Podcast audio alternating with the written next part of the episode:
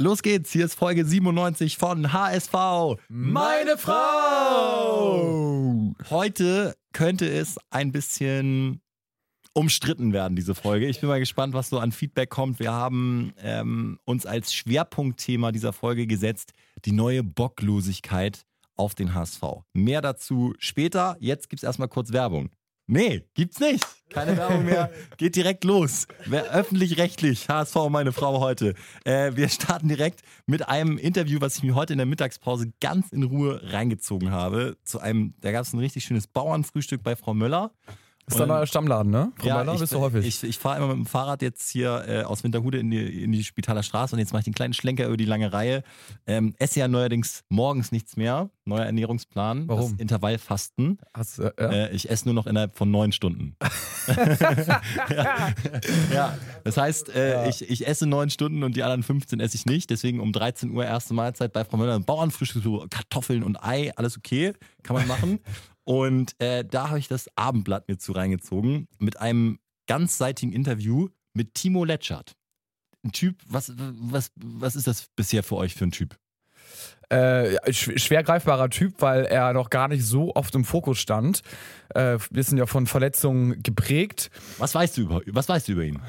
Ja, ich weiß, wie, wie er aussieht. ja. Dass er, äh, er ist jetzt bei der Nationalmannschaft sogar eingeladen worden, ne? Kann das sein? Nee. Nee? Nee. Kommt aus Holland? Das ja, ja, ja gut, Holländer, ja. Ich dachte, wie, wie alt würdest du schätzen? Äh, ich würde sagen, boah, schwer. Gefühlt hätte ich 28 gesagt. Aber Unterm Radar, der Kollege. Kai, weißt du irgendwas über Timo Letschert? Ja, also defensiver, knallharter. Ah, nee, das ist ein falsches Mikro. Du musst einmal hier dahin. Defensiver, ja. knallharter Junge, der ähm, bekannt ist als so ein Kampfschwein, was keine Heulsuse ist. Ähm, hat sowohl in Holland als auch in Italien, glaube ich, Erfahrung gesammelt und ähm, ja, ist ein Mann, den man auf dem Radar haben sollte, weil er hat, glaube ich, sehr viel Potenzial noch. Ich würde sagen, 23 Jahre alt. 26. 26. Ja, 26. ja, bisher, also für mich auf jeden Fall jemand, der jetzt einfach so als Ergänzungsspieler kam und so ein bisschen Ähnlichkeit hatte mit so ein paar Innenverteidigern, die wir in den letzten Jahren durchgefüttert haben, so. Die, die irgendwie nie gespielt haben. Hatten wir so ein paar. ja, gut. Kleber hat ja sogar noch äh, teilweise richtig eine Rolle gespielt. Aber bei Letcher dachte ich, oh Mann, ey, wo soll der spielen, wenn, wenn Everton fit wird und so. Aber äh, ich kann es euch nur empfehlen, wenn ihr irgendwie die Zeit habt, äh, gibt es ja dann auch online, lest es euch durch, das Abendblatt-Interview. Man lernt ihn dann gleich mal richtig kennen. Ähm, zum Beispiel diese Episode in, in Italien äh, total interessant. Am Anfang äh, hat er zum Beispiel im Training, auch beim HSV-Training, die ganze Zeit nur italienische Kommandos gegeben. Hat alle verwirrt, sowohl die Zuschauer als auch die Mitspieler. Das, er meinte, es war ein Reflex, rausrücken, zurück, alles auf Italienisch. Denn er sagt selbst, ähm, in Italien, in der Serie A, ist es halt so krass taktisch, ist ja immer das äh, Vorurteil, aber es stimmt wohl wirklich. Zum Beispiel, und das war super interessant, als kleines konkretes Beispiel mal, ähm, wenn der Ball äh, beim angreifenden Team auf der linken Seite ist, dann hat der linke Innenverteidiger das Kommando und wenn der Ball auf der ähm, anderen äh, Angriffsseite ist, dann hat der rechte Innenverteidiger, äh, ja, dann hat der rechte Innenverteidiger das Kommando. Das heißt immer der ballnähere Innenverteidiger hat das Kommando und äh, das ist zum Beispiel, das gibt, das kennt man in Deutschland gar nicht. Krass. Wusste ich, also. Ja, also fand ich auch, also das sind so kleine Sachen, die in Italien dann anders sind und was ist, was eigentlich hinter dieser Geschichte, hinter dieser Legende steckt, dass, dass Italien äh, so, so taktisch wahnsinnig gut ausgebildet ist. Du kriegst einen Anruf gerade? Nee, aber ich habe jetzt mal gerade gegoogelt, was seine äh, vorherigen Vereine waren, als du es gesagt hast, weil ich hätte jetzt keinen kein einzigen richtig nennen können. War jetzt auch nichts Spannendes dabei, muss man sagen, mit FC Utrecht Roda JC, dann wieder Utrecht, dann US Sassuolo, also ja. der, das war der italienische Verein, dann genau. wieder Laie zu Utrecht, dann wieder Sassuolo und jetzt Ablöse 10.000 Euro zum HSV. Ja, Aber Sassuolo oder, wie, oder wie, wie das heißt, äh, da, da haben sie zweimal die Woche nur Verschieben geübt. Ja, ich, ich kenne das, kenn das ein bisschen. Ich kenne das so, dass in der Abwehr ein klarer Chef ist, im Mittelfeld und im Sturm. Zum Beispiel, dass im Sturm immer das Pressing von einem Spieler ausgeht und äh, dann an der, an, alle anderen sich danach zu richten haben. Einer die Ansagen Kennst macht. du vom also, Hockey jetzt, muss man kurz erklären. Genau, aber dass jetzt nicht irgendwie mal der Linke sich ausdenkt, Pressing zu machen, dann mal der rechte Außenstürmer, sondern dass es wirklich klar verteilt ja, ist. Du musst ja in der Birne total klar sein, ne? Also wenn du weißt, okay, jetzt ist der Ball hier, jetzt habe ich das Kommando, die Mitspieler müssen äh, sich sozusagen auch darauf einstellen, alles klar, jetzt kommt von dem das Kommando oder eben auch nicht. Finde ich aber geil, weil du die Verantwortlichkeiten ja verteilst und du siehst ja diesen Trend auch, dass der, der Kapitän an sich immer mehr, weniger Wert, Stellenwert hat und es immer mehr, die Kapitänsbinde wird ja zum Teil schon willenlos übergeben, immer wenn einer ausgewechselt wird, mhm. weil das eben egal ist. Und äh, finde ich ganz gut, wenn dann irgendwie in Zukunft die Zukunft so aussieht, dass äh, sieben Leute Verantwortung auf dem Platz haben. Also Letsch hat auf jeden Fall einen Typ, der taktisch eine Menge Ahnung hat. Ich finde, das ist immer so ein, so ein Ding, was man jetzt mal mitnimmt, äh, worauf man ja vielleicht auch mal achten kann in Sachen Stellungsspiel und so. Äh, dann hat er noch über, über die holländische Nationalmannschaft gesprochen, ähm, ist Riesenfan seiner eigenen Nationalmannschaft, fand ich dann auch äh, echt, echt sympathisch und sein absoluter Lieblingsspieler neben Virgil van ah. Dijk ist äh, Frankie ja. de Jong. Hat er nicht bei, aber hat er auch ein Kicker-Interview gegeben. Da, ach nee, das war Japs Damm, dass er ja, Japs Damm besser Japs Damm, findet. Genau, als, Japs Damm äh, hat gesagt, ist der Größte, aber es liegt auch nur daran, so wie für uns der größte Uwe Seeler ist, ah, sozusagen, ja, ja. Äh, weil er, weil er riesen Ajax-Fan ist, aber er sagt so von der, von der eigentlich neutral betrachtet, muss man sagen, Van Dijk ist schon, schon der krasseste. Und der beste Spieler, der ihm am meisten Spaß im Moment macht, ist äh, der Frankie de Jong, Krass. ein zentraler Mittelfeldspieler, auch äh, natürlich aus den Niederlanden, wo er sagt, das ist einfach, der hat nie Stress, ähm, absolute Leichtigkeit. Und an wen erinnert er uns, Frankie de Jong? Immer die Ruhe am Ball. Adrian Fein. Achso, ja, ja, jetzt, ich dachte, ja, ich Eindeutig. Ich dachte gerade irgendwelche historischen HSV-Spieler nee, nee, nee. Adrian Fein. Ja. Äh, Finde ich halt so eine, so eine ja. wenn man so die Attribute mal so äh, ja. ranzieht.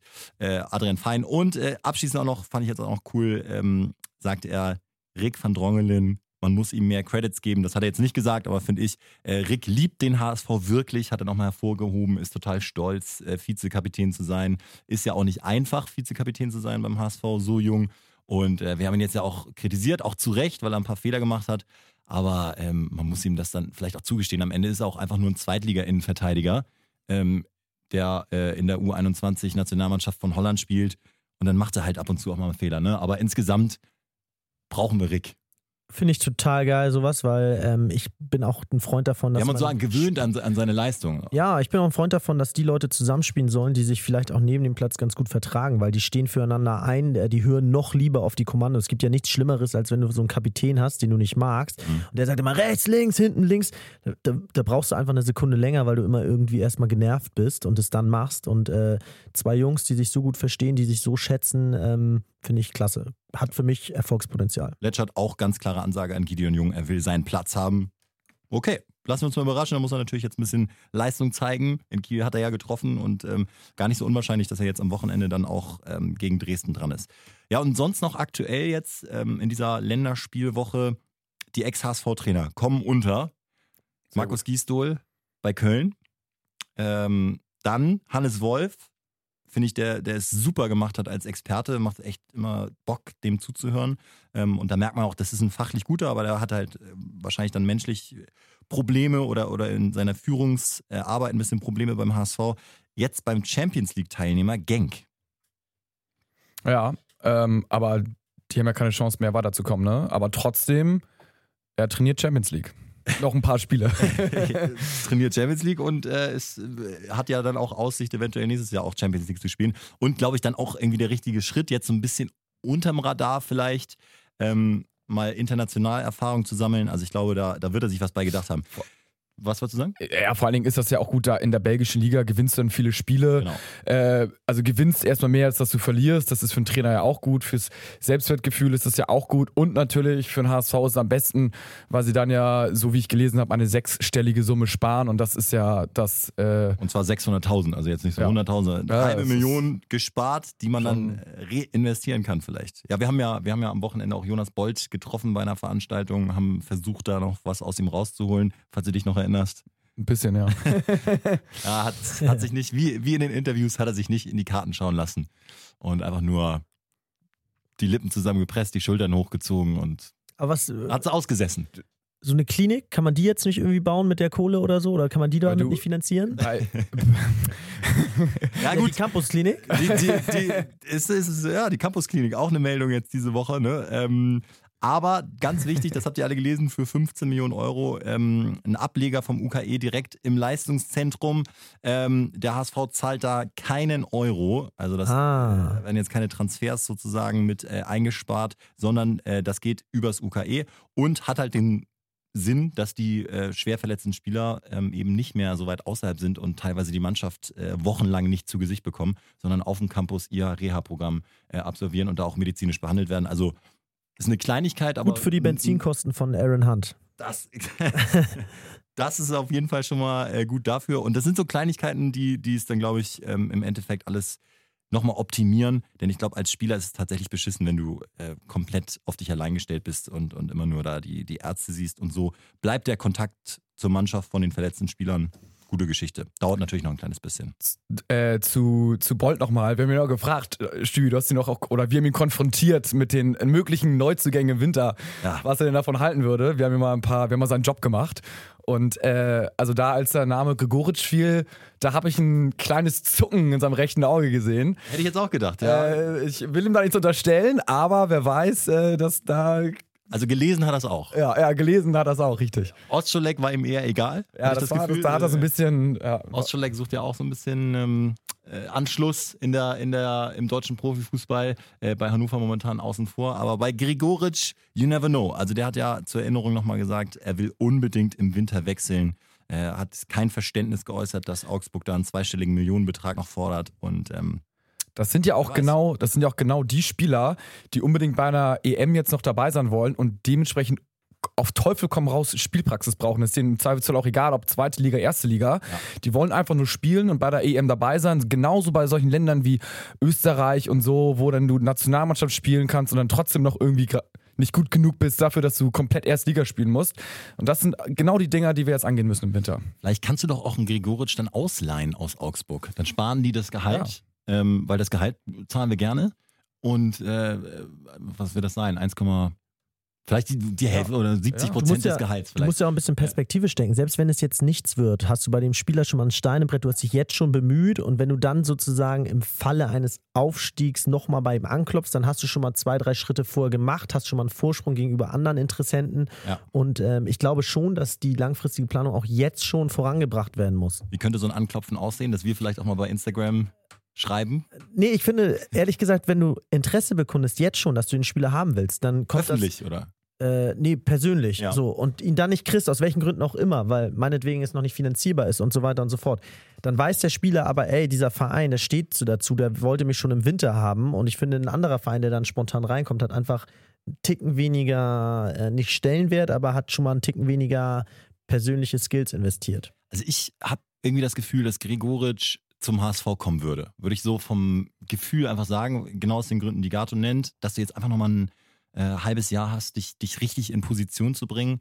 Ähm, Plus der HSV braucht aus meiner Sicht auch noch äh, einen, einen, guten Stürmer. Und das ist nicht nur ein guter Stürmer. Kofeld hat es damals äh, gesagt, als sie gegen Augsburg gespielt haben, ist ein absoluter Top-Stürmer, äh, der einfach Buden macht. Und da, finde ich, haben wir noch ein bisschen Hinterseher, schwächelt manchmal. Bobby Wood ziehen wir gerade so mit. Äh, Harnik, so gut er ist, er ist trotzdem verletzungsanfällig. Und es ist eben noch nicht so die absolute Power, die uns die 100% Aufstiegsgarantie gibt. Zumal ähm, ja, ich auch gehört habe, äh, dass die Causa Jatta ja auch noch nicht hundertprozentig abgeschlossen ist, dass da eventuell wieder Kollegen der Sportbild unterwegs sind. Also äh, da weiß man auch nicht, wie das Thema jetzt, äh, also so, so einen hundertprozentigen Stempel kannst du ja nicht drauf machen. Da kann es ja immer wieder sein, dass irgendwas aufflammt. Also ja, you never know. Und dementsprechend hat er, glaube ich, wirklich gute Chancen zu spielen, Gregoric. Also, ähm, es, wie gesagt, es gibt wirklich keine sagen wir auch nochmal ganz deutlich, keine äh, Hinweise oder ähm, irgendwelche Indizien, die dafür sprechen, dass der HSV da irgendwie dran ist. Aber äh, wir wissen nur, dass Gregoritsch weg will und ähm, finden, er würde gut passen. Und äh, wer weiß, was passiert, aber wenn sich jemals so eine Winterleihe angeboten hat, dann eigentlich in dem Fall. Ähm, ja, noch um das Trainerding komplett zu machen. Also Wolf und Gisdol sind äh, untergekommen. Wolf damit auch von der Gehaltsliste des HSV verschwunden, was ja super ist. Ähm, und Achim Bayerlorzer, der jetzt gerade bei Köln gefeuert wurde, ist direkt wieder untergekommen bei Mainz. Und den, das ist echt ein Typ. eine Luftnummer für mich. Habt ihr den vor Augen? Ich, ich, ja, ja, da steckt nichts hinter. Äh, und der kann einfach nur labern, labern, labern. Ja, er hat mit Regensburg äh, tatsächlich 5-0 mal in Hamburg gewonnen, aber das ist einfach nur ein ehemaliger Lehrer, ähm, tatsächlich, der wirklich nur brabbelt, brabbelt, brabbelt, äh, zu Talkrunden eingeladen wird, der sich einfach perfekt verkaufen kann. Und dass der wieder unterkommt in der Liga, ist für mich ein Wunder. Und ich gebe euch jetzt Brief und Siegel, dass Mainz 05 runtergeht. Ja. Mit Bayer Lorzer. Also da haben sie sich den absoluten Untergang geholt. Viel Spaß. Das ist krass, ne? wie man das manchmal so sieht, auch so mit so Kiel und Schubert, da haben, ja. haben ja auch alle gesagt. Haben so, wir auch gesagt, ja. Äh, grausam und äh, also bei manchen Trainern ist es echt so völlig offensichtlich. Manche Sportdirektoren haben dann einfach nicht den, den Fan-Expertenblick. Ja. Äh, sondern ja, sehen, sehen solche offensichtlichen Sachen nicht. Auch Köln, Gistol zum Beispiel, ich glaube, das wird jetzt wieder funktionieren, dass dann erstmal so dieser, äh, fachmännische, analytische Hoffenheim-Gießdol da durchkommt und, und denen so ein neues Konzept aufzeigt. Deswegen, das wird die, wird die in der Klasse halten. Aber langfristig ist Gießdol eben auch nichts. Also. Ja. Ich habe ihn letztens hier in Hamburg noch gesehen, äh, in der Milchstraße. Äh, also er wohnt noch hier, wird jetzt wahrscheinlich seine Koffer gepackt haben Richtung Köln dann. Tatsächlich noch eine Bude hier? Oder wohnt fest noch hier?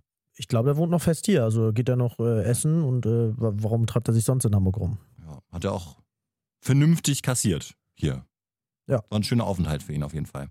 Ähm, ja, das sind so, das sind so die, die Sachen, die jetzt in der Länderspielpause passiert sind. Ähm, Verletzungssorgen haben wir jetzt zum Glück nicht dazu gekriegt. Aber ähm, heute, ich habe es ja schon äh, ganz am Anfang angekündigt, wollen wir mal über ein etwas größeres Thema sprechen. Können wir auch über mehrere Folgen mal ziehen und sind wirklich mal gespannt, ob ähm, es da Feedback von eurer Seite auch gibt.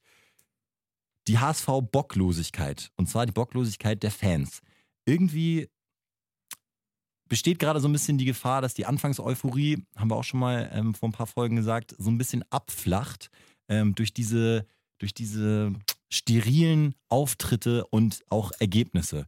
Und äh, ich finde, ein super Indiz dafür ist, wie häufig wir zum Beispiel Spiele ausfallen lassen. Wir haben eine Dauerkarte im, im Block 6a. Jetzt am äh, Wochenende, am Samstag, super Spiel eigentlich gegen Dresden. Ähm, Du bist nicht dabei, Gato. Ähm, noch zwei andere sind nicht dabei. Wahrscheinlich wird es bei mir dann auch eng. Ähm, wegen Sachen, die man auch ausfallen lassen könnte. Ja, äh, also, äh, die, die jetzt nicht so super wichtig sind, ja. aber man macht sie lieber momentan, als zu so einem HSV-Heimspiel zu gehen. Ja, Wäre es so ein Saisonfinale oder irgendwie so ein DFB-Pokalkracher, ja. äh, dann hätte man das schon irgendwie drehen können. Das äh, muss ich schon irgendwie ehrlich sagen. Aber jetzt gerade sind so zwei Termine, irgendwie denkst du so, ach komm und hier und jenes. Und man hat, ich habe auch irgendwie so gerade das Gefühl, ja, anfangs Euphorie zu Ende, man rettet sich so in die Winterpause. Und deswegen heute Kais wilde These. Ähm, ja, sag, ja. Mal, sag mal deine wilde These. Also die in einem Satz. Wilde These ist, dass für mich vom Management, speziell Sportmanager äh, Bold und äh, ja, sag mal, sag mal, sag mal du, du, hast ja gesagt, der eine HSV Passivität der HSV Spieler. Der Krise. Das ja, das ist der HSV. Der HSV ist für mich im Moment kurz vor knapp, also in einer Krise. Und okay. ähm, das hat auch was damit zu tun, dass man da von außen durch diese glatte Außendarstellung, die nichts kritisiert und nichts äh, genau anspricht, äh, eingeschläfert wird. Und ähm, ich habe mir einfach jetzt äh, in letzter Zeit viele Pressekonferenzen angehört, viele Artikel, Zeitungsinterviews gelesen und auch bin dann immer heiß, die Interviews vom Spiel mir reinzuziehen und danach. Und da hörst du halt wirklich immer nur, ja, wir dürfen nicht schwarz-weiß denken. Ähm, äh, man darf das, man, äh, man darf in Wiesbaden jetzt nicht zu schlecht reden, die Leistung. Und äh, uns war von Anfang an klar, dass wir nicht jedes Spiel gewinnen. Also für mich so lauter Rechtfertigung für Leistungen, die in meinen Augen ganz klar äh, zu wenig waren. Denn man muss sich mal vorstellen, der HSV ist mit diesem Kader, den er hat, auf jeder Position besser besetzt als sein Gegner in 16 bis 17 von 18 Spielen. So. Und gegen, gegen fast jeden Gegner. So. Ja. Und ähm, es geht eigentlich nur darum, dass die Leistung der Spieler halbwegs abgerufen wird und ähm, wie man sich da immer wieder rausredet, wenn man dann irgendwie gegen unterklassige Mannschaften, klar, es ist noch ein Sport, aber das fördert ja eigentlich nur, dass die Spieler so über, aufs Spielfeld gehen und sagen, ja, okay, lass uns versuchen, diese Fehler abzustellen. Ähm, okay, es kann auch mal schlechte Spiele geben, anstatt mal dem Ganzen so einen positiven, Sport ist immer noch Emotion, wo der Spieler irgendwie mutig aufs Spielfeld. Positiven Druck. Ja, positiven Druck, wo der Spieler aufs Spielfeld gehen soll mit 100% Bock und sagen soll, heute haue ich mal einen raus, heute zeigen wir mal, dass wir besser sind, heute rufe ich meine Leistung auf Teufel komm raus äh, ab und nicht irgendwie nach dem Motto, ja, es könnte auch mal schief gehen, erstmal vorsichtig spielen, ja. erstmal passiv. Und also das ist, ist von mir, von außen einfach wird das reingetragen und vorgelebt und die ja. Spieler nehmen sowas hundertprozentig wahr. Ähm, ja. Deswegen die Frage auch mal an euch: äh, Ist der HSV erstens äh, kurz vor knapp vor einer Krise und findet ihr auch, dass die Außendarstellung so ein kleines bisschen zu, ähm, ja, wie soll man sagen, wässernd ist quasi, ne? Also, also wird, wird, da, wird da schön geredet. Es gab ja jetzt auch von dem äh, Köttgen äh, so, eine, so eine Finanzbilanz. Der Vertrag mit Wettstein wurde ja verlängert und im Rahmen dessen auch nochmal so ein generelles Statement von, von, äh, vom Aufsichtsratsvorsitzenden Köttgen, der äh, dem, dem HSV sich selbst quasi eine 3 gegeben hat fürs, fürs Management. Es wurden zwar wieder Schulden gemacht, aber weniger Schulden als vorher. Das wird dem HSV-Fan jetzt als äh, Fortschritt verkauft. Kann man ja auch drüber streiten, aber es wurde eben doch auch auf der Vereins-Homepage sehr, sehr positiv äh, dargestellt. Nächstes Jahr soll die schwarze Null dann kommen. Ob das dann wirklich so ist, wage ich mal ganz, ganz stark zu bezweifeln. Ähm, deswegen ist es, ist es momentan ein bisschen zu viel Schönrederei, ja. denn die Fakten, die Fakten sagen ja auch, ein Punkt weniger ähm, als zum selben Zeitpunkt der letzten Saison. Richtig, und genau darauf wollte ich hinaus. Die Zahlen, die sportlichen Zahlen, zum Beispiel die Tabelle, natürlich sind wir noch Zweiter und wir waren auch schon oft Erster. Aber letztendlich musst du mal beurteilen, dass die anderen Mannschaften alle geschwächelt haben. Alle Ab Aufsteiger, äh, Absteiger spielen völlig unter ihren Möglichkeiten. Und da kann es doch nicht sein, dass wir so eine Situation nicht mal ausnutzen, mal so ein Polster uns acht, verschaffen, acht wechseln, sondern ne? dass wir mhm. dann sagen, ja, wir sind zwar noch mit einem Punkt vor, äh, mit drei Punkten vor Stuttgart, aber äh, da, so eine Situation, da musst du dir schon so ein Polster verschaffen haben, dass du so eine Krise sorglos überleben kannst. Und wir sind wieder kurz vor knapp. Das ist für mich in, in der ersten Liga hättest du mit dem Punktestand nichts, äh, wärst du oben nicht dabei. In der ersten Premier League, in, in Spanien wärst du nicht dabei. Das ist für diese Tabelle täuscht. Erstmal finde ich, muss man unterscheiden äh, zwischen, zwischen Wirtschaft und Sport. Also bei Wirtschaft ist so Hoffmann, Wettstein, Köttgen, so die stecken alle unter einer Decke und versuchen halt ihren Arsch irgendwie zu retten, um zu sagen, ey, wirtschaftlich alles gut, äh, das ist unsere Hauptaufgabe äh, und versuchen da natürlich die Zahlen sich gegenseitig hin und her zu schubsen und äh, dementsprechend halt irgendwie positives Licht zu rücken. Und sportlich, ja, denke ich, stehen wir, äh, stehen wir nicht da wie eine 3, sondern irgendwie so wie eine 2 minus, finde ich. Ähm, wir Diese drei war auch bezogen auf, dies, Wirtschaft, auf das ne? Wirtschaftliche, ja, ja. Genau, aber wir, wir, sind, wir sind quasi im Soll so. Man muss halt irgendwie ein Stück weit die Tabelle angucken. Ähm, Aber das hast du wirklich, Gatto, das hast du letzte Rückrunde auch immer gesagt. Ja, wir sind ja auf dem und dem Platz. Äh, und am Ende hatten wir so eine unterirdische Punkteausbeute. Waren, äh, Paderborn war der schlechteste Dritte, der jemals aufgestiegen ist. Und das ist eben tatsächlich so ein bisschen die Gefahr, ne? Dieses, wir gucken auf den Tabellenstand. Ja, das ist die Gefahr. Das heißt, äh, du kannst jetzt überperformen und dir ein Polster äh, anhäufen. Äh, wenn du jetzt sagst, okay, ich habe jetzt die Leistung so, wie sie jetzt ist, also kurz vor knapp, dann musst du halt, dann darfst du in der Rückrunde natürlich nicht schwächeln. Wenn du dann schwächelst, dann bist du sofort weg.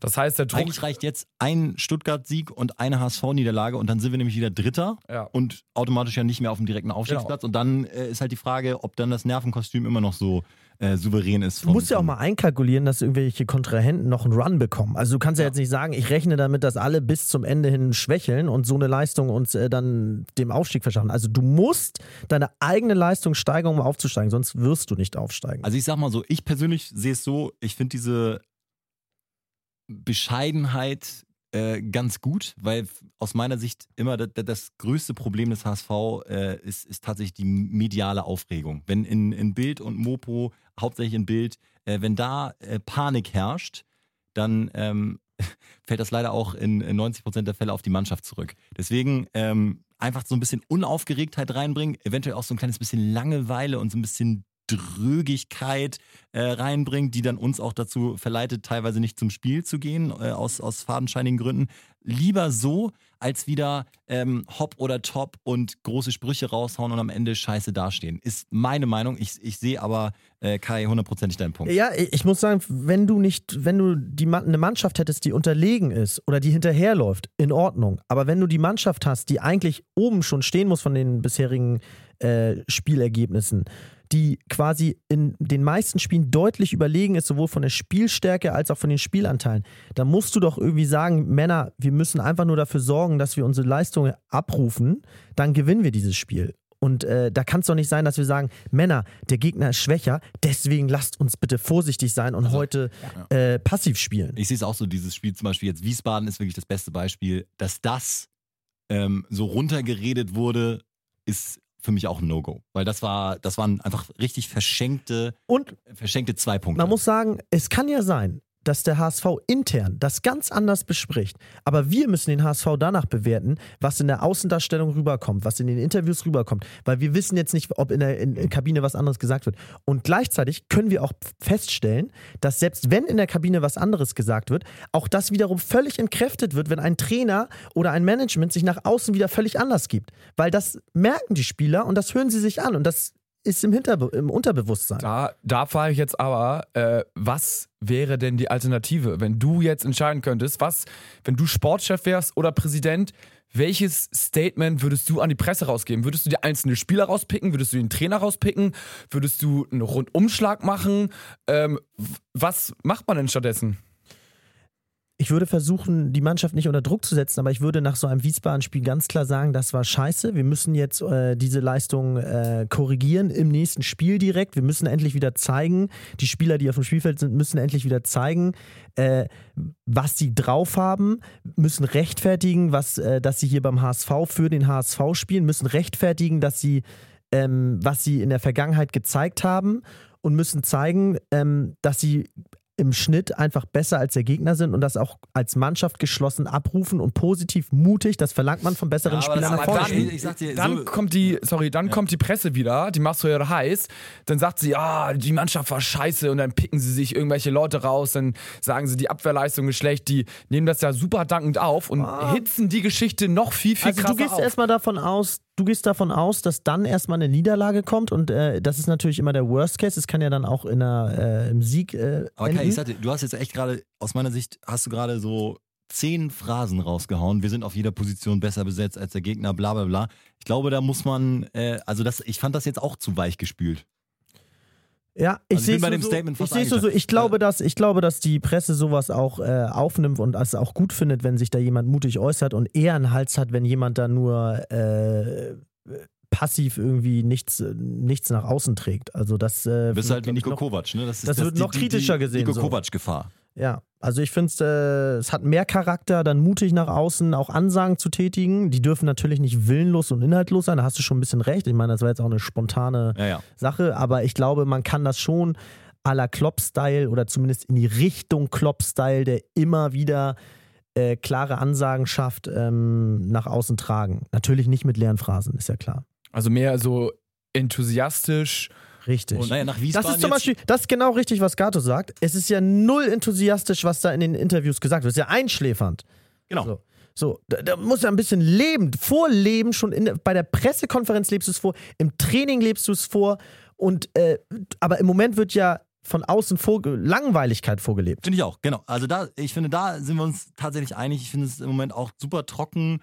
Ähm, nicht, nicht schreibenswert eigentlich. Also diese, diese, dieses Sledgert-Interview heute war eine, war eine bunte Abwechslung nach, nach äh, ewigen Durchhalteparolen. Und äh, man versucht so ein bisschen ähm, den, den Fan einzuschläfern und so ein, wie so eine, wie so ein Morphium ähm, als, damit wir nicht mehr äh, kritisieren, äh, wenn, wenn du äh, gegen den Tabellenletzten eine einzelne Führung herschenkst und einen Sieg herschenkst und äh, dass wir uns jetzt zufrieden geben sollen mit, mit äh, solchen Ergebnissen. Deswegen äh, ist das ist jetzt eine Entwicklung, die wir jetzt heute mal angesprochen haben ähm, und das behalten wir jetzt auch im Auge, mal über die nächsten Spiele, mal gucken, wie dann die, die Resultate sind. Denn wenn jetzt die großen Siege eingefahren werden, dann war das natürlich die richtige Taktik. Aber wenn es jetzt so ein schleichender Niedergang ist, dann ähm, müssen wir da mal ein bisschen drüber reden, ob die Außendarstellung vielleicht auch äh, positiven Einfluss haben könnte auf, äh, auf die Leistung des HSV. Spätestens, wenn wir äh, von den Aufstiegsplätzen runterrutschen, dann wird es ja von ganz alleine kommen. Also da mache ich mir keine Sorgen. Und vor der Saison hätte jeder von uns unterschrieben, wenn Ruhe im Verein ist und keine anderen Streitpunkte. Man will mal das, was man nicht hat. Dann hätte man gesagt, alles klar, unterschreibe ich so. Ja, aber ich wäre schon wie so ein heißer Terrier die ganze Zeit in der Hinrunde rumgelaufen und gesagt, geil, Stuttgart schwächelt, wir haben sie jetzt weggehauen, jetzt haben wir die Chance, uns einen Puffer zu verpassen. Nürnberg schwächelt, Hannover schwächelt. Ich wäre schon heiß, ich hätte es im Training, hätte ich gesagt, Männer, das ist jetzt die Chance, jetzt schon zu diesem frühen Saisonzeitpunkt mal ein Zeichen zu setzen. Das hätte ich im Training vorgelebt, vor der Presse vorgelebt und dann äh, hätte die Mannschaft, glaube ich, mitgespielt. Mal schauen, ob ihr vielleicht auch die, die ein oder andere Meinung habt dazu. Also ihr wisst ja, wie ihr da mit uns kommunizieren könnt. Entweder äh, über unseren Facebook-Account, über unsere Instagram-Seite HSV meine Frau oder natürlich auch bei Soundcloud einfach mit kommentieren. Ähm, und ja, vielleicht habt ihr auch eine, eine Meinung dazu. Schläfert der HSV die Fans so ein kleines bisschen ein? Ist der HSV in der Außendarstellung zu passiv und ist das alles ein bisschen Schönrederei? Oder wird da einfach nur clever Ruhe in den Verein gebracht? Ähm, ja, die nächste Erkenntnis gibt es dann am Samstagvormittag gegen Dresden. Ähm, und äh, hoffentlich ist das Stadion nicht so leer, wie wir befürchten. Denn, also wie gesagt, wir sind teilweise auch nicht da und äh, diese HSV-Bocklosigkeit macht gerade so ein kleines bisschen die Runde, weil es ein bisschen zu langweilig wird. Mal schauen, ähm, ob Kann, sich das ändert. Können die beiden Tipico-Experten hier noch. Äh ja, hatten wir schon. Wir hatten es tatsächlich letzte Folge schon. Ich glaube, es ist bei 1,35. Ja, mittlerweile bei 1,32. ist sogar noch, sogar noch runtergegangen, weil sich da keiner verletzt. Ähm, ja, also klar, ist ein, klar ist ein Siegpflicht, aber auswärts sind die Ostteams in Hamburg immer gierig. Das ist die Erfahrung, die wir jetzt bisher in der zweiten Liga gemacht haben. Außer Aue. Die haben wir gut wegge ja, zu Recht. weggefiedelt. Mit, äh, die werden jetzt auch weggeballert, mal Dresden, ist nur an der Zeit. Ja, genau. Ja, aber ich meine, guck mal, 6-2 gerade gegen Stuttgart in der Liga gewonnen. Ähm, und das ist auch schon wieder irgendwie alles vergessen. Also es ist eine, eine ganz komische kritische Situation und ähm, drei Punkte sind Pflicht, um nochmal die letzte Phrase für diesen Podcast rauszuhören, wir ähm, rauszuhauen. Wir hören uns nächste Woche. Ich muss jetzt nicht mehr auch Schluss machen hier. Äh, haut rein. Ciao, danke fürs Zuhören. Ciao, ciao.